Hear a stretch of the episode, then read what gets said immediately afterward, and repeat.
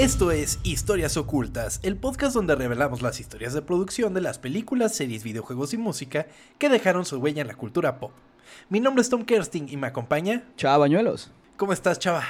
Bien, para ti iba a decir que estoy bien, pero ¿sabes qué? No, estoy mal, güey. Me caga ¿Por este qué, güey? horario. Este horario lo odio, güey. No puede ser posible dices- que sean las putas seis, güey, y ya sea de noche. Es para la época, amigo. También piensa en todas las criaturitas que quieren ir a salir a pedir dulces.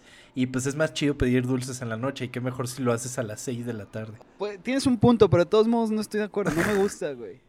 Pero, pero bueno, quitando eso estoy muy bien, güey. ¿Cómo estás tú? Qué bueno, me alegra. Yo también estoy muy bien. Ha sido una semana muy interesante.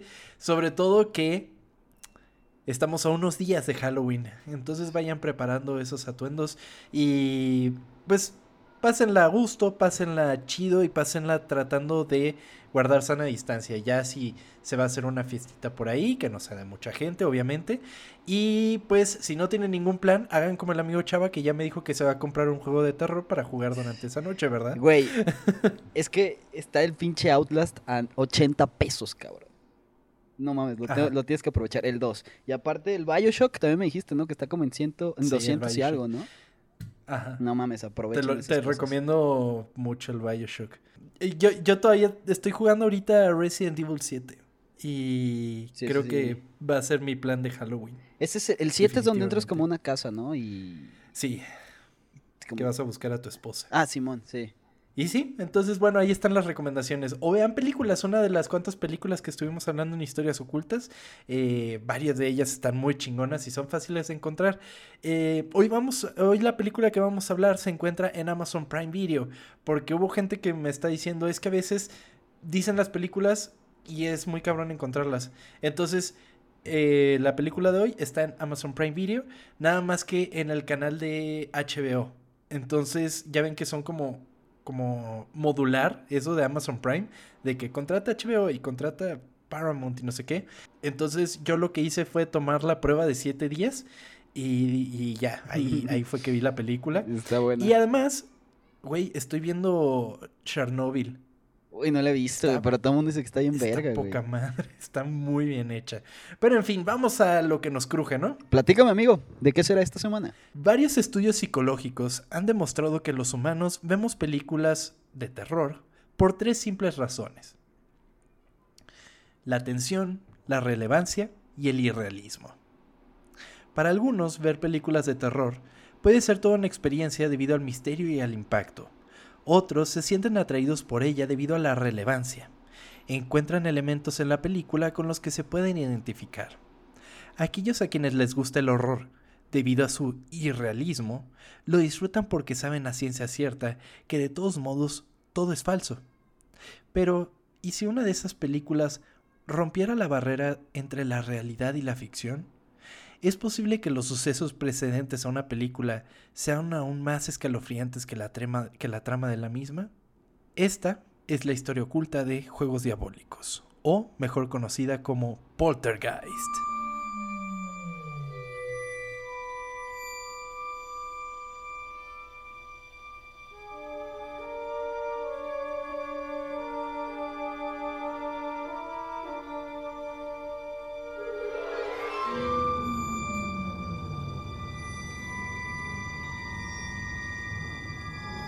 Sí, suena mejor como Poltergeist. tengo, tengo una buena anécdota con esta película. El, el- la última película que renté en Blockbuster fue esta, güey.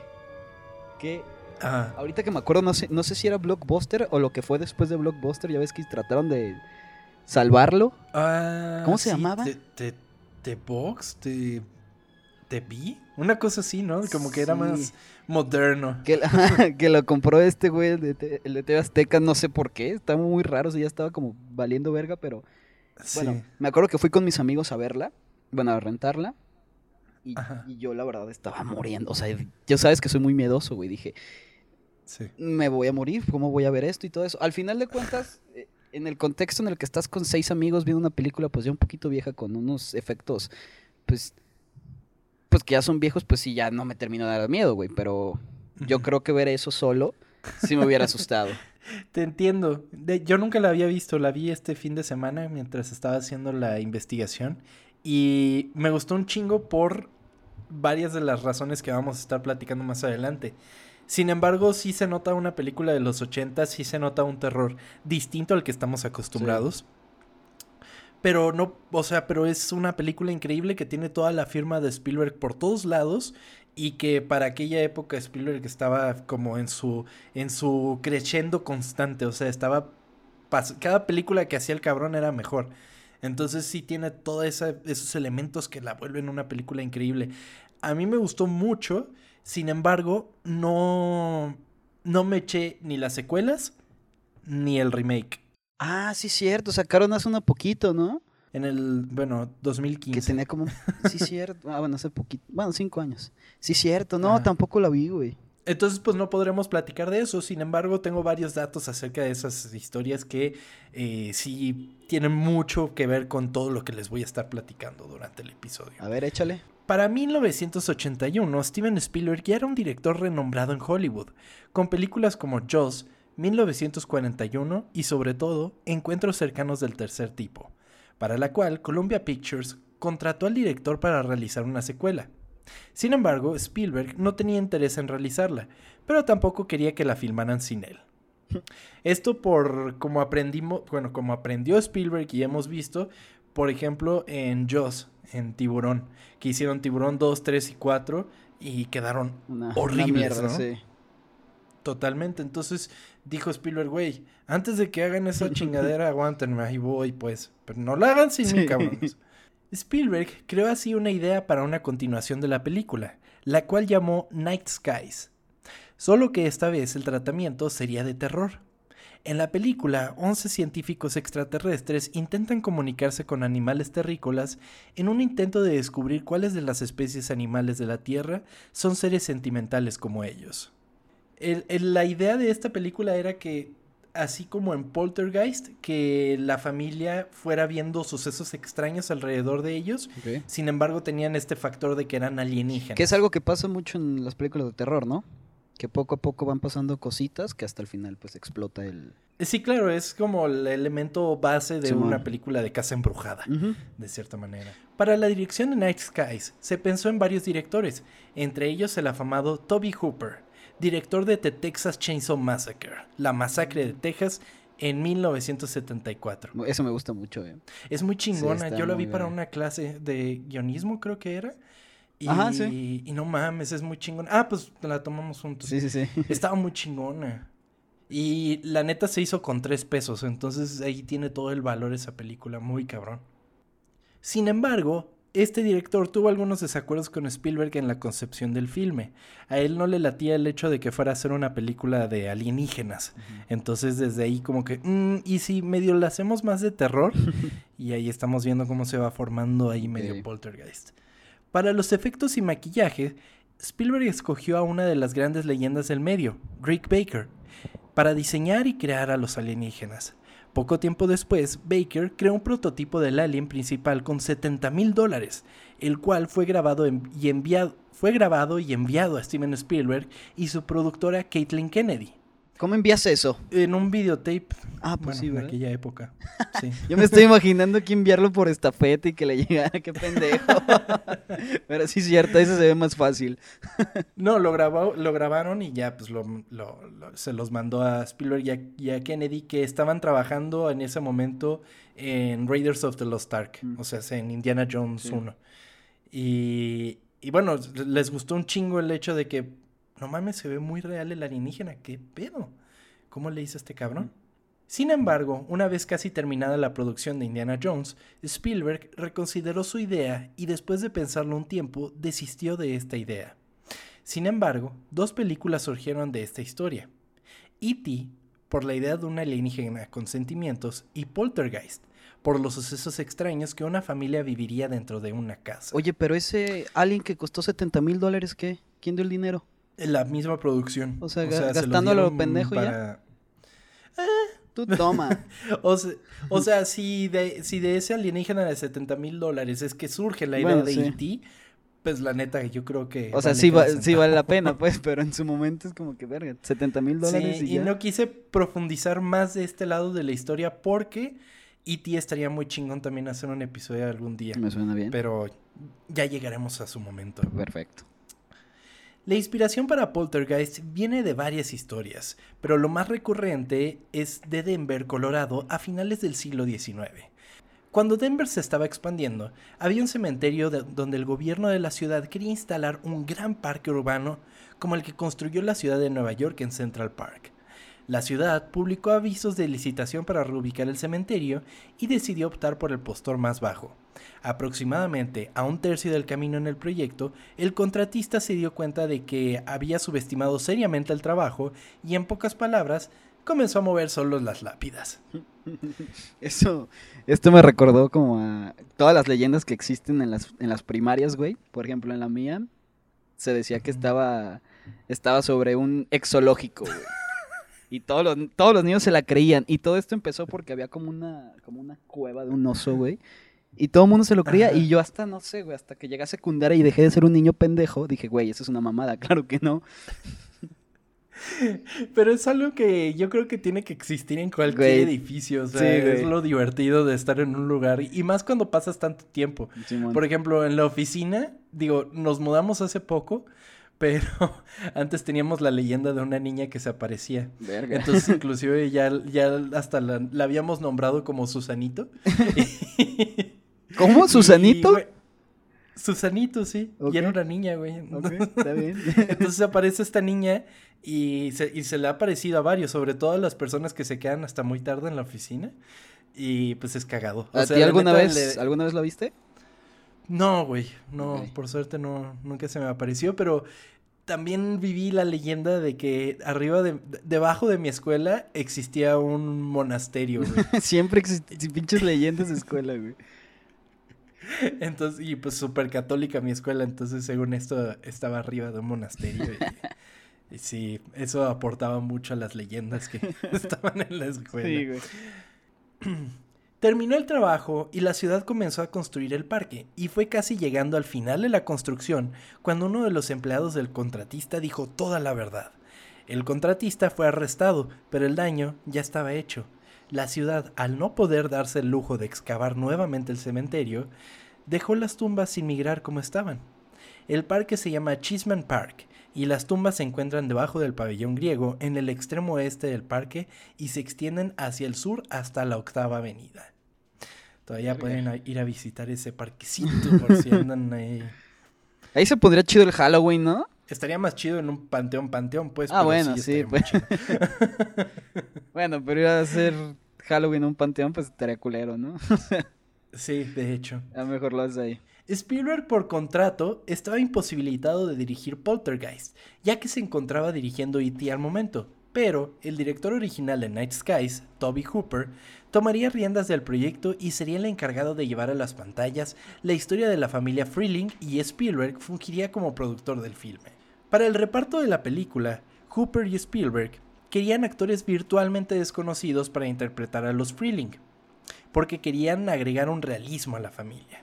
Sintieron que si la audiencia miraba estrellas conocidas se alejaría de la sensación realista de los personajes.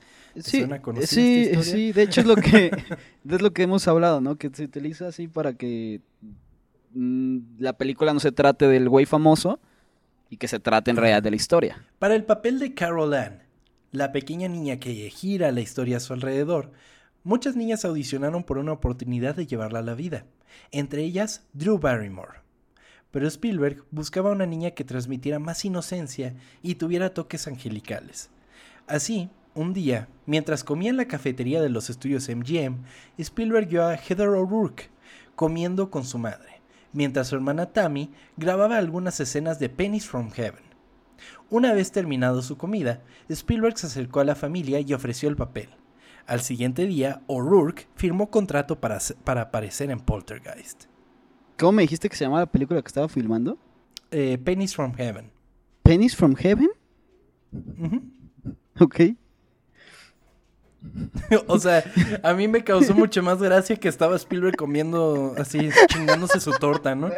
Y de repente, ah, no mames, Ahí está la protagonista de mi próxima película. Güey, porque eso nunca nos pasó a nosotros. Porque nunca comíamos en los estudios MGM. O sea, no, güey, pero caminar por la calle y dijeron, "Ey, ese güey se puede ver interesante para mi película, déjame darle un putero de dinero.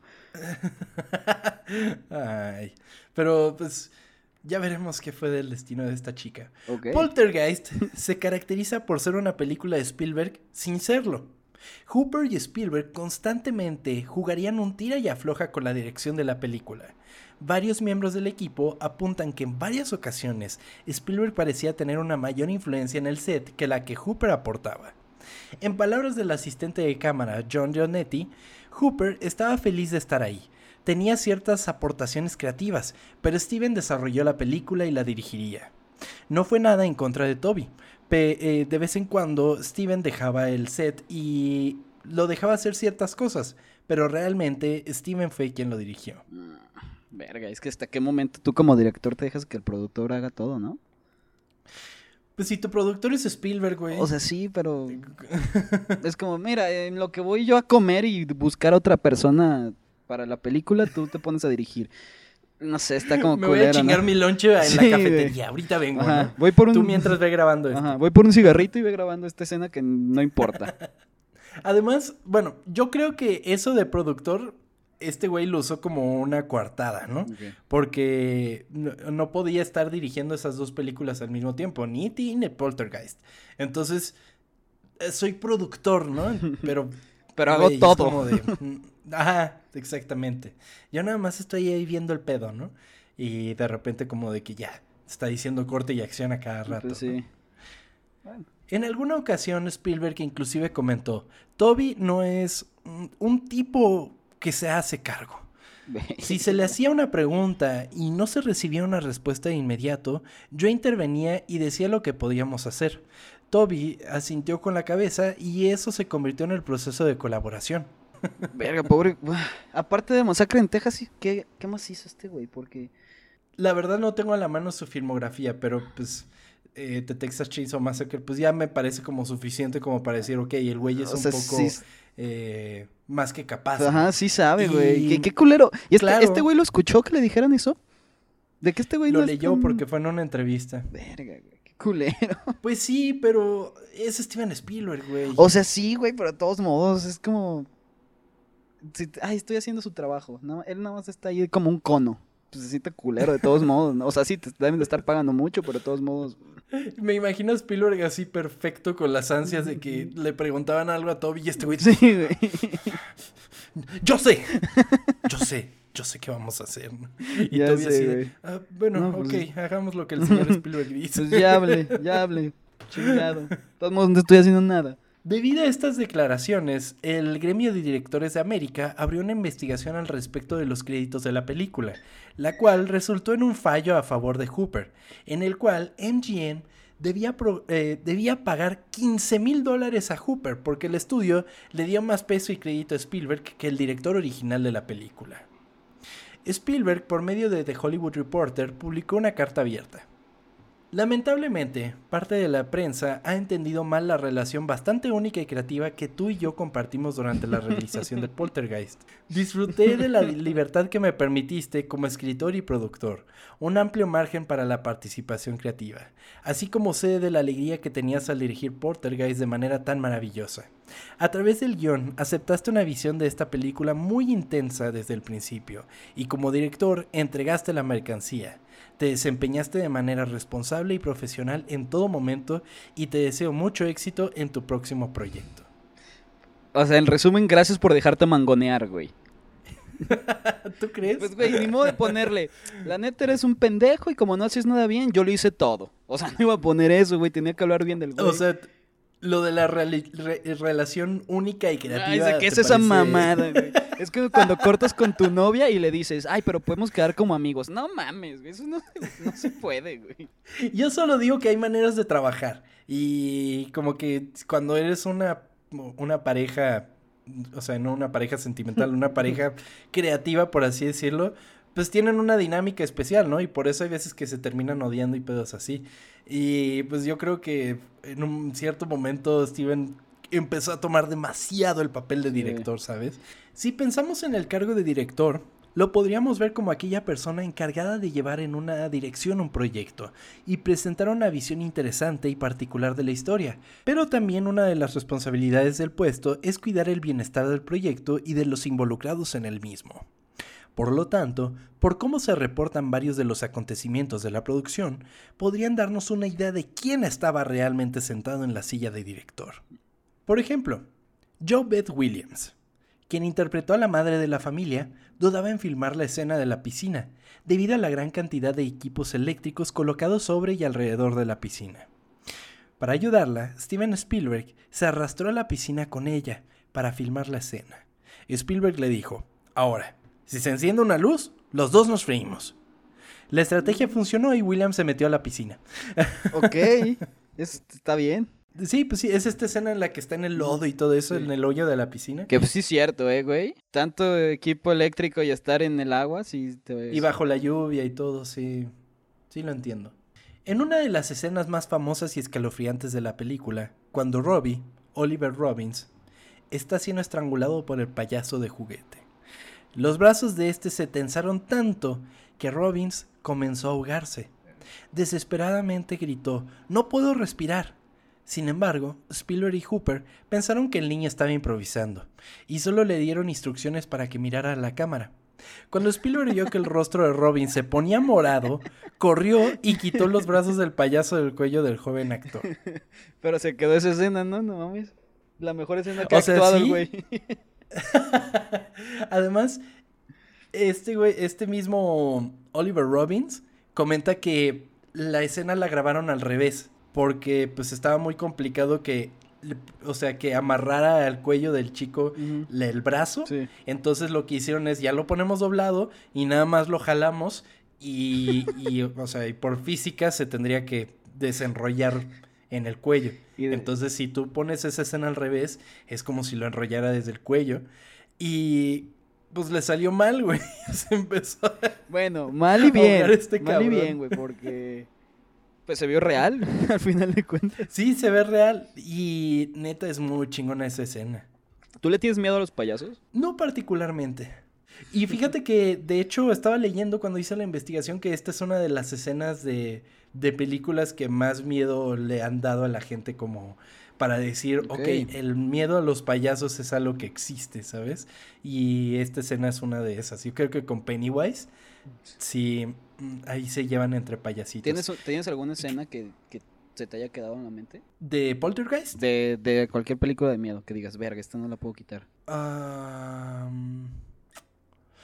Así que no me pueda quitar de la mente, no. Cuando era más chico, como que sí veías escenas de terror, inclusive en trailers, y te dejaban así, verga, ¿qué acabo de ver? ¿Qué va a pasar? Y así.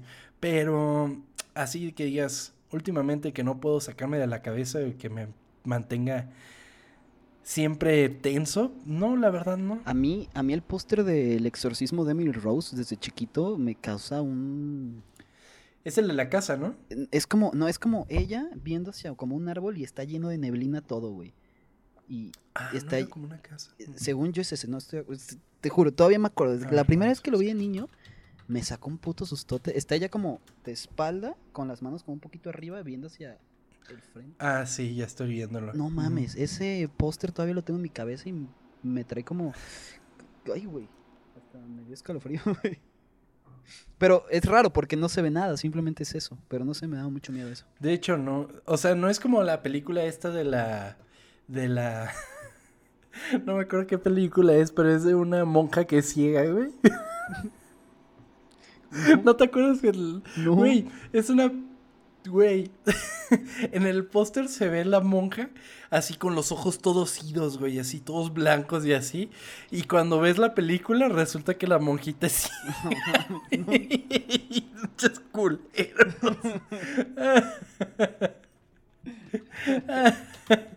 monja ciega póster de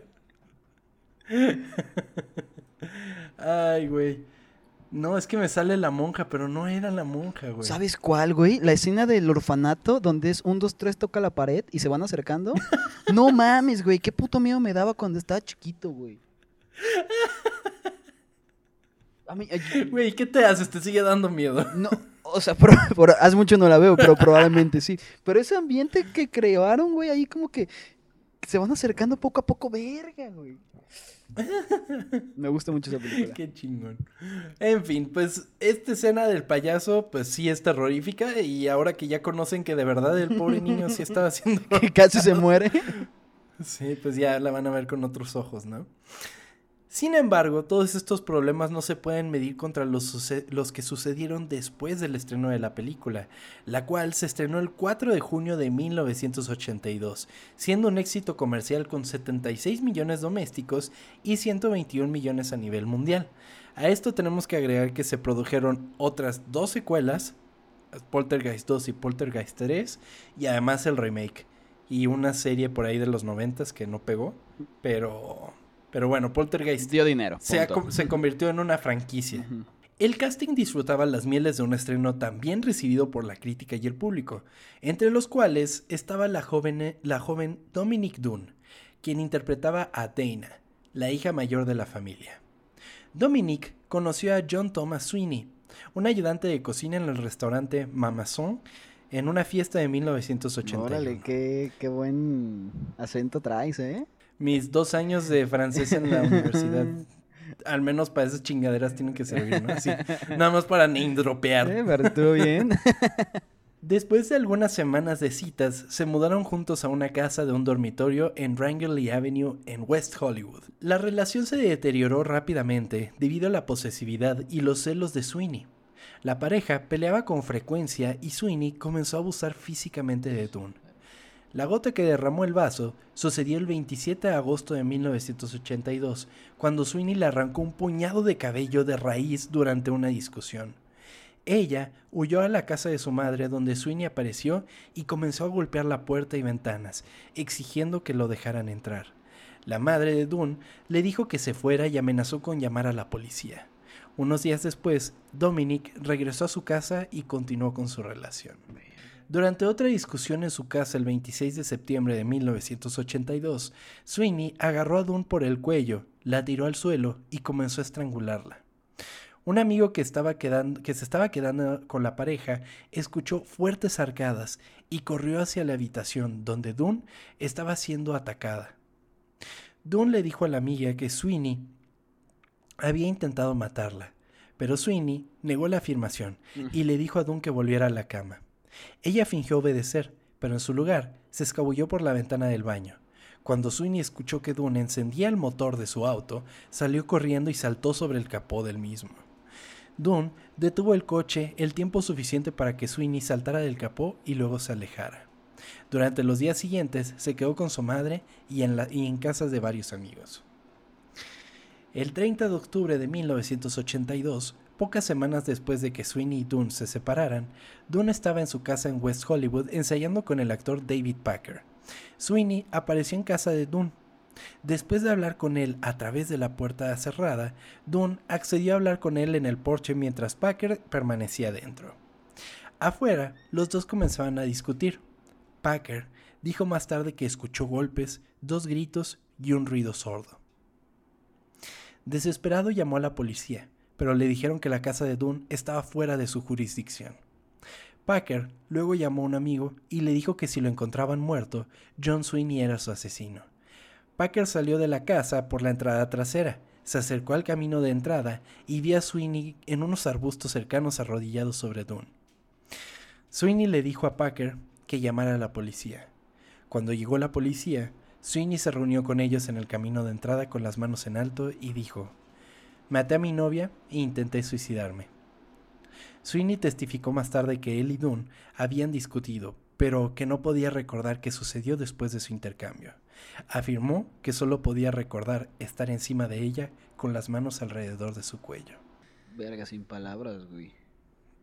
Muy cabrón, sálganse de sus pinches relaciones tóxicas y no mames, pinche Verga. enfermo, güey. O sea, madre santa. O sea, es- es- o sea, sí, pero cuando estás allá adentro yo siento que no sabes bien lo que está pasando.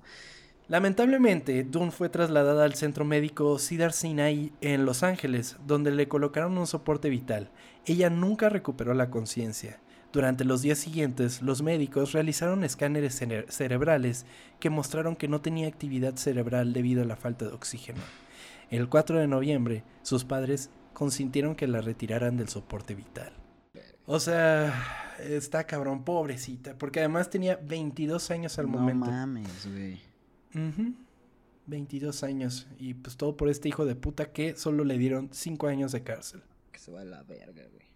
Sí, y también Packer, güey, porque no mames, empiezas a escuchar un pedo así afuera, güey. Sí. O sea, el, el actor, el otro actor que estaba ahí, empiezas a escuchar pedos así y haces algo, güey. O sea, si escuchas gritos, escuchas golpes, escuchas, o sea, ¿qué pedo? O sea, sí. O sea, todavía tuvo el tiempo de marcarle a sus amigos como para decir, si este güey me mata, o sea, Sí, estoy de este güey", acuerdo. Estoy de acuerdo que no hizo bien. ¿Sabes? Pero estar también en esa situación también te, te puede llegar a bloquear un poco, ¿no? Pero sí, estoy de acuerdo Yo que puede creo, hacer otras también. cosas. Sí, tienes razón, pero, o sea, una serie de malas decisiones Exacto. y de malas actitudes que llevaron a una tragedia muy cabrona. El éxito de la película llevaría a producir dos secuelas, en las que el cast volvería a verse involucrado, y esta vez el actor nativo americano Will Sampson, quien era un chamán en la vida real, fue encargado de realizar un exorcismo en el set de la película, debido a extraños y bizarros eventos, como luces que se caían, luces que se prendían y apagaban, sonidos extraños que procedían de diversos puntos de los sets, y extrañas figuras de sombras que acechaban el set. Pues así empezó la película original. a ver si iban a hacer un, una de verdad. Sin embargo, Will Sampson murió un año después debido a complicaciones del corazón. Ay, güey. Sí, hizo este ritual y también falleció. Digo, él ya era mayor, pues, pero igual está extraño que fuera tan cercano a la producción. Sin embargo, uno de los sucesos más trágicos de la saga sucedió en la postproducción de la tercera película, Poltergeist 3. A principios de 1987, la estrella principal de la película, la pequeña Heather O'Rourke, enfermó de giardiasis, eh, la cual es por aquí lo habíamos tenido. La giardiasis es una enfermedad diarreica ocasionada por Giardia intestinalis, que es un parásito microscópico unicelular que vive en el intestino delgado. Porque también tenía esa duda. que contrajo por el agua de un pozo en la casa de su familia en Big Bear Lake. Posteriormente se le diagnosticó la enfermedad de Crohn. Le recetaron inyecciones de cortisona para tratar la enfermedad durante el tiempo que filmaba Poltergeist 3. El 31 de enero de 1988, O'Rourke comenzó a presentar síntoma- síntomas similares a los de la gripe. A la mañana siguiente, colapsó en su casa y fue trasladada de urgencia al Hospital Comunitario de El Cajón. En el camino, sufrió un paro cardíaco, pero los paramédicos pudieron reiniciar su corazón. Posteriormente fue trasladada en avión al Hospital de Niños de San Diego, donde se descubrió que tenía estenosis intestinal y fue a una cirugía de emergencia. Sobrevivió a la cirugía, pero sufrió otro paro cardíaco mientras era trasladada a la sala de recuperación. Los médicos realizaron RCP durante más de 30 minutos, pero a las 2.43 de la tarde, O'Rourke fue declarada muerta. La causa de muerte se determinó como estenosis congénita del intestino complicada por el choque séptico. Heather O'Rourke tenía 12 años para ese momento. Verga, o sea, digamos, ella estaba tranquila, do- le dolía la panza, ¿no? Y. Ah. Bueno, algo así, y ya de repente es el. Verga, es que no- nunca te imaginas que tienes algo así, güey. Es O sea. El, el problema este del, de la giardiasis, pues sí se la detectaron a tiempo, pero siento que esto, pues sí, muy cabrón y pues no hubo de otra. De hecho, falleció cuatro meses antes de que se estrenara Poltergeist 3. Y, y bueno, sí está muy, muy, muy triste la noticia. O sea, y cuando, cuando mueren tan jóvenes, es como de, ay, güey. No esperaba terminar tan triste el día de hoy, güey. No esperaba tantas cosas tan horribles, güey. El remake de Poltergeist de 2015, dirigido por Jill Kinnan, también sufrió esta maldición y relata el hecho en un Ask Me Anything de Reddit. En el post, el director relata acerca de constantes problemas con el equipo de grabación, particularmente en el set de la casa donde la mayor parte de la película se desarrolla. Inclusive un espíritu acechó al director durante su residencia para la producción de la película. Esto es parte de la respuesta que puso. ¿No crees que sea para generar más. pues más fama y la que la gente la vea. Puede ser porque la gente sí se enteró y si quieras o no, sí jala un poco así como, de, ah, no mames, la casa sí estaba embrujada. güey". Yo creo que fue así, ¿no? Pues quién sabe, pero aquí él platica. La casa que alquilé durante el rodaje estaba habitada por un espíritu femenino vestido de negro. Me di cuenta de ella en los primeros días de estar en la casa, y solo después de que me fui, recibí una llamada del dueño anterior, que se había mudado nuevamente, y que estaba aterrorizado por lo que sucedía en la casa, y quería ver si había experimentado algo de eso. Así que fue una increíble inspiración en la vida real para filmar lo que me siguió a casa. Bueno, quiero decir, definitivamente estaba allí. No me siguió de regreso a Los Ángeles, pero me siguió desde el escenario hasta donde dormía durante la filmación. Eh, sí suena un poquito de que le voy a inventar para que la gente se emocione y la vea, ¿no? Aparte él sacó, que- sacó lo más suena- sacó lo más cliché que se le pudo ocurrir, güey. Una señora vestida de negro. No, pues sí. o sea, Ay, bueno, ¿tú qué quieres? Son... A ver, dime un fantasma original, güey. pues no sé. Te puedo decir más clichés. Le pudo haber dicho. Una niña. Este. Sin ojos. O sea, pues iba a sacar cosas así. Saca cliché un poquito más. Más cabrón, güey. No sé. Una niña con el cabello sobre Ah, la güey. frente y, y ropa toda desgarrada. Súper pálida, güey. Iba a decir, no mames. Sí, entonces, bueno, sí, ya que lees el statement, ya es como de, "Mm, ok, va. Mm, muy pocos sucesos relatados, pero va. Ah, sí. Porque aparte, ay, y ya cuando me vine para acá ya se quedó ahí. Porque dijo, ay, no. ya no me siguió. Ah, en Los Ángeles hace mucho calor, yo no me voy para allá. no mames. A ver, vamos, vamos a platicar un poco acerca de eso. ¿Tú crees en, en fantasmas? Es que puta, no sé, siento que hay como energías. Ajá, sí. Y es lo que pues, o sea, no, no siento que sea una señora con el pelo súper largo y que va a estar ahí. Ah, Ajá. Pero siento que pueda llegar a haber energías y eso es lo que se puede considerar un fantasma. Ok.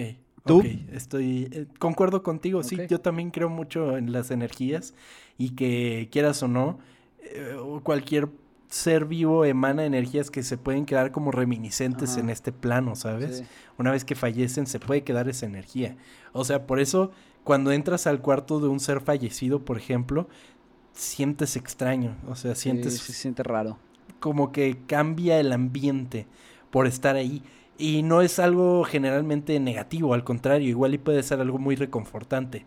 O el tener en las manos un objeto que le perteneció a otra persona, por ejemplo. Todas esas cosas se, se quedan cargadas de la energía que ya sea positivo o negativo, pues están ahí. Es que lo de que las perdón, lo de que las energías existen eh, es real, güey, hasta con Mm. personas, digamos, estás tú con tu grupo de amigos y en eso llega un güey como que a ninguno le cae bien. Sí, hay como una se siente, güey, que aunque no esté pasando nada, sientes algo y pues yo creo que ha de ser algo así. Claro.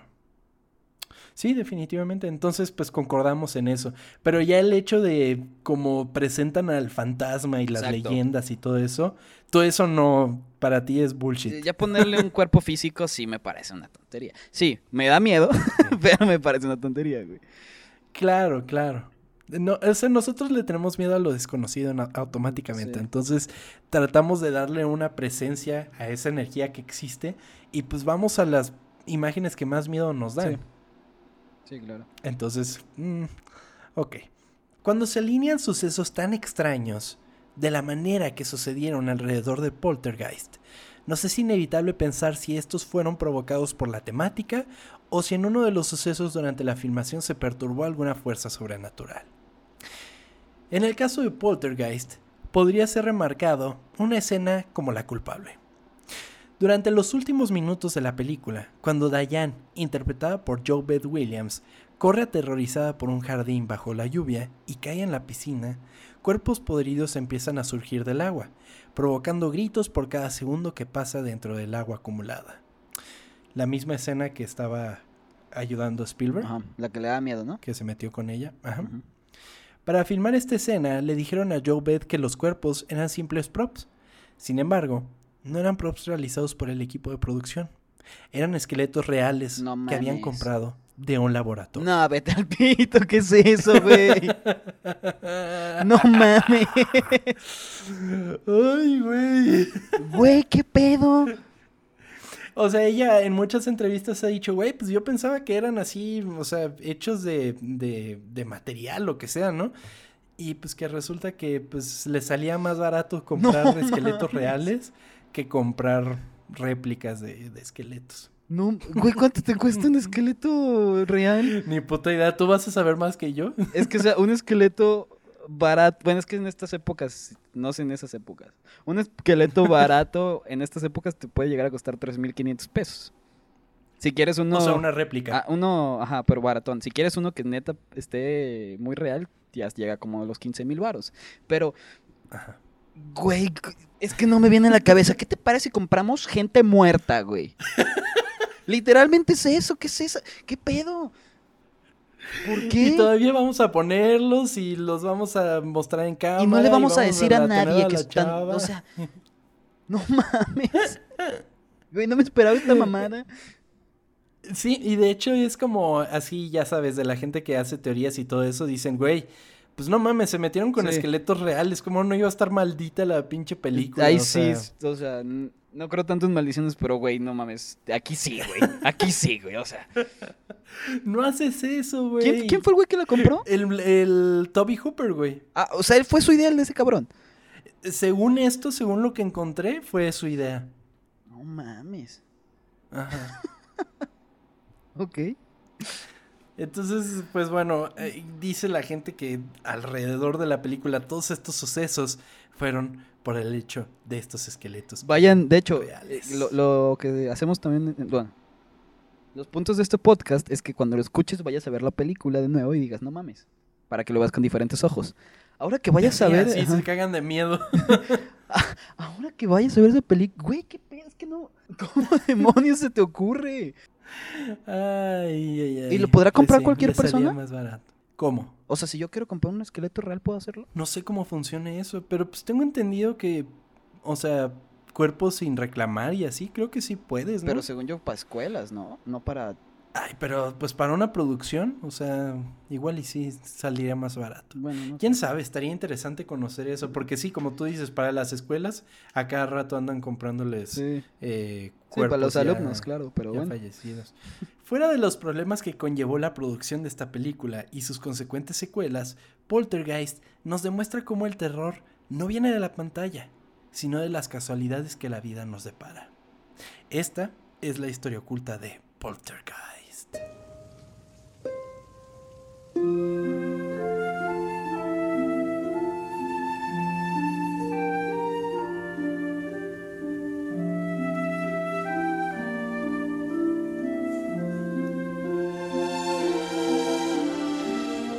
Nosotros, nos, usted- o sea, ustedes no le tienen miedo a las películas de terror.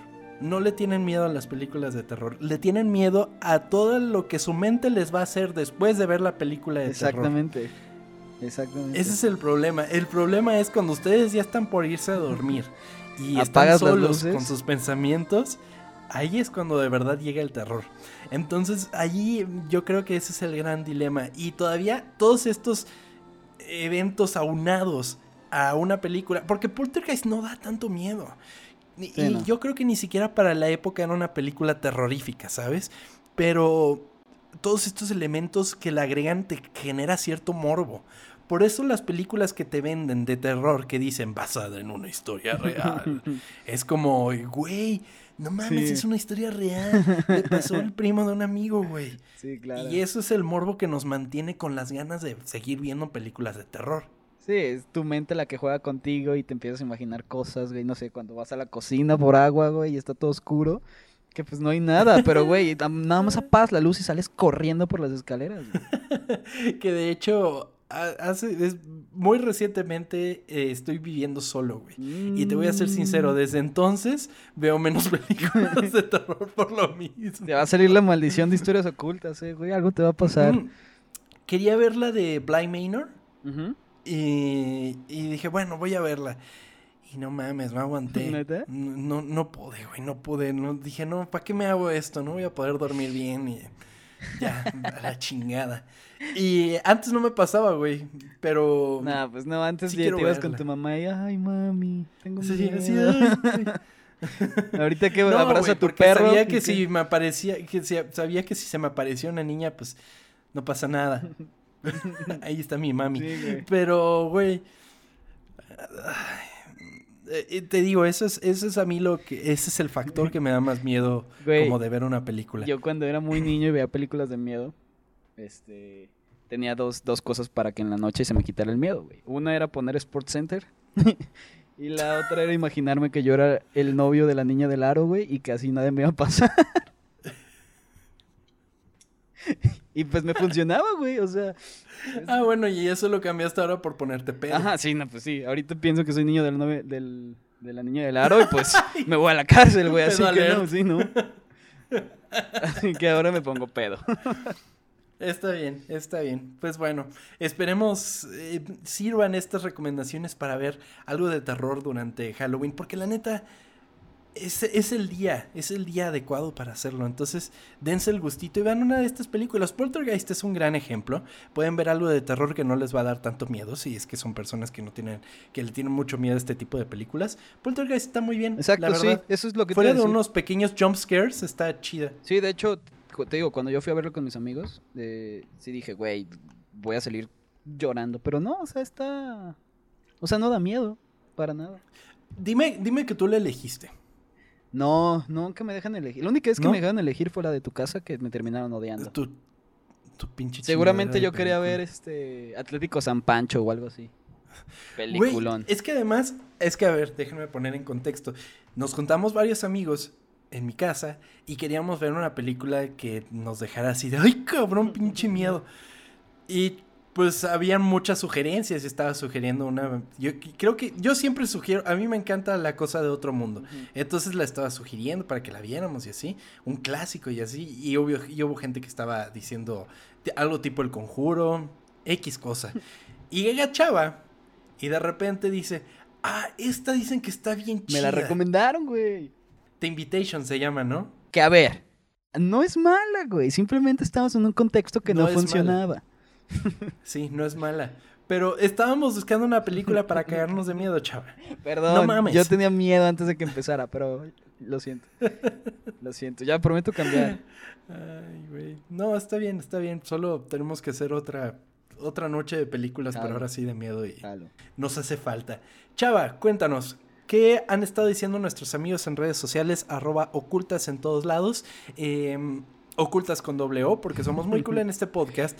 Y además, eh, bueno, una de la parte interesante de seguirnos en redes sociales es que estaremos subiendo constantemente trivia mm, anexa a la que contamos en estos episodios de Ocultas. Entonces, para que nos sigan y vean todos esos secretos que faltan por decirse, porque siempre quedan más.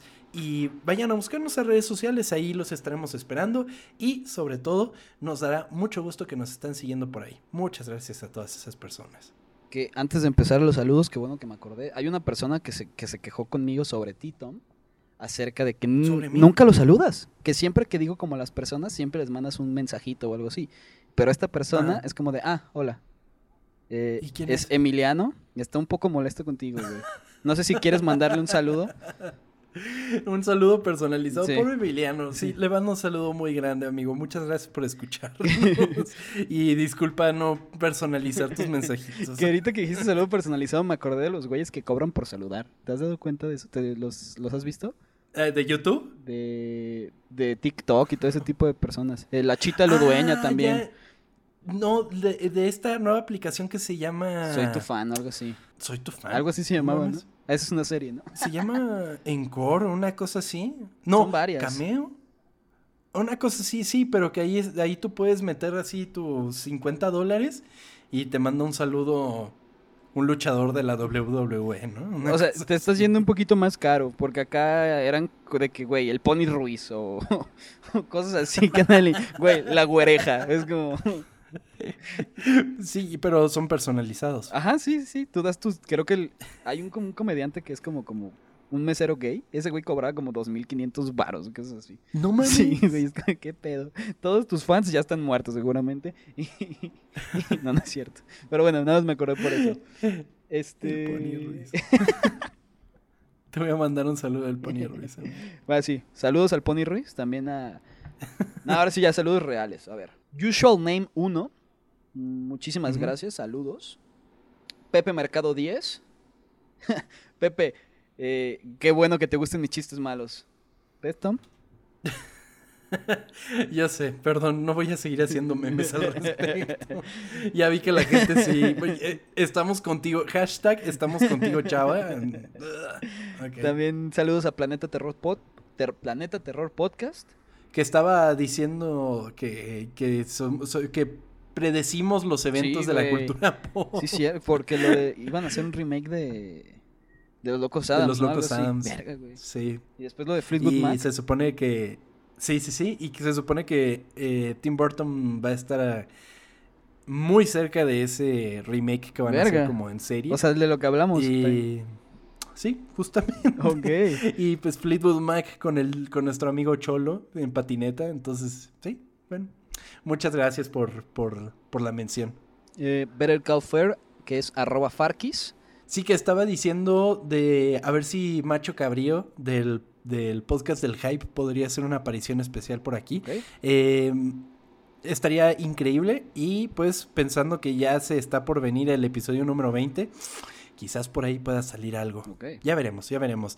Pero sí, muchas gracias también por tu, por tu mención, Better Call Fair. Isela Vela, que dijo que no, no escuchó los otros porque tenía miedo igual que yo. Isela, ¿qué te parece si te alcoholizas y con esa? Te lo juro. Pero no lo escuchó porque es de Poltergeist. amigo. Ah, verga. Bueno, si No llegaste a escuchar esto, unas modelo negras a gusto. Te lo juro que quedas bien. Eh, Sara, Eso sí. Sara Gutiérrez, saludos Sara, muchas gracias por escucharnos. Muchas gracias. Y David Ville, muchísimas gracias también. Sí, eh, Ville, muchas gracias por el mensaje que me mandaste. La verdad se aprecia un chingo cuando nos dan feedback y nos mandan recomendaciones y todo eso.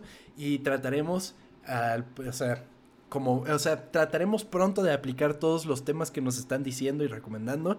Y sí, muchas gracias por los mensajes. Eh, ad- además de arroba ocultas, que es el- la cuenta del podcast en general, también nos pueden seguir en nuestras cuentas personales, que en mi caso es arroba tom-kersting en todos lados. Y Chava está como... Banuelos Chava o Chava Banuelos. Ahí, ustedes busquen búsquenme. Chava Banuelos y les va a aparecer. Entonces sí, y por ahí también nos pueden mandar mensajitos, nos pueden dejar comentarios también y estén por seguros que los vamos a leer y los vamos a tratar de responder e inclusive mencionarlos aquí en el podcast. Que también recomiéndanos, recomiéndanos otros temas, porque probablemente Tom les haga caso y nos platique del tema de lo que usted gusta.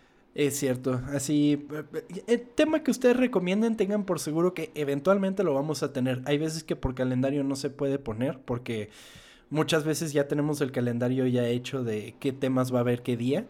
Y por lo mismo de que hay veces que tenemos que ver el, el- cierta película, tenemos que ver cierta serie, lo que sea. Entonces sí, nos cuesta un poco de trabajo como acomodarlo en el calendario, pero tengan por seguro que eventualmente va a aparecer su recomendación por aquí. Muy bien. Muchas gracias a todos los que nos escucharon. Suscríbanse en Spotify, suscríbanse en Apple Podcast, suscríbanse en Google Podcast. Dejen su reseña en Apple Podcast, nos ayuda muchísimo. Su calificación de 5 estrellitas, sobre todo, Mm. si es que el trabajo que hacemos les apetece dejarnos esas 5 estrellitas. Y pues recomienden el podcast, nos ayuda muchísimo. Y nos escuchamos la siguiente semana aquí en Historias Ocultas. Chava, muchas gracias por estar esta semana aquí conmigo. Tom, gracias por platicarme, gracias a todos por escucharnos. Nos, nos vemos la Y próxima. que, y que ya terminó Culture. Uy, qué bueno, ya, adiós el miedo. Ay, sí. en fin, tengan un excelente Halloween. Disfrútenlo muchísimo. Diviértanse mucho. Vean películas de terror. Jueguen videojuegos de terror. Y cuéntenos cómo lo van a pasar. Les deseamos un increíble Halloween y váyanse preparando porque Historias Ocultas apenas comienza. Muy bien. Nos vemos la semana que viene. Adiós.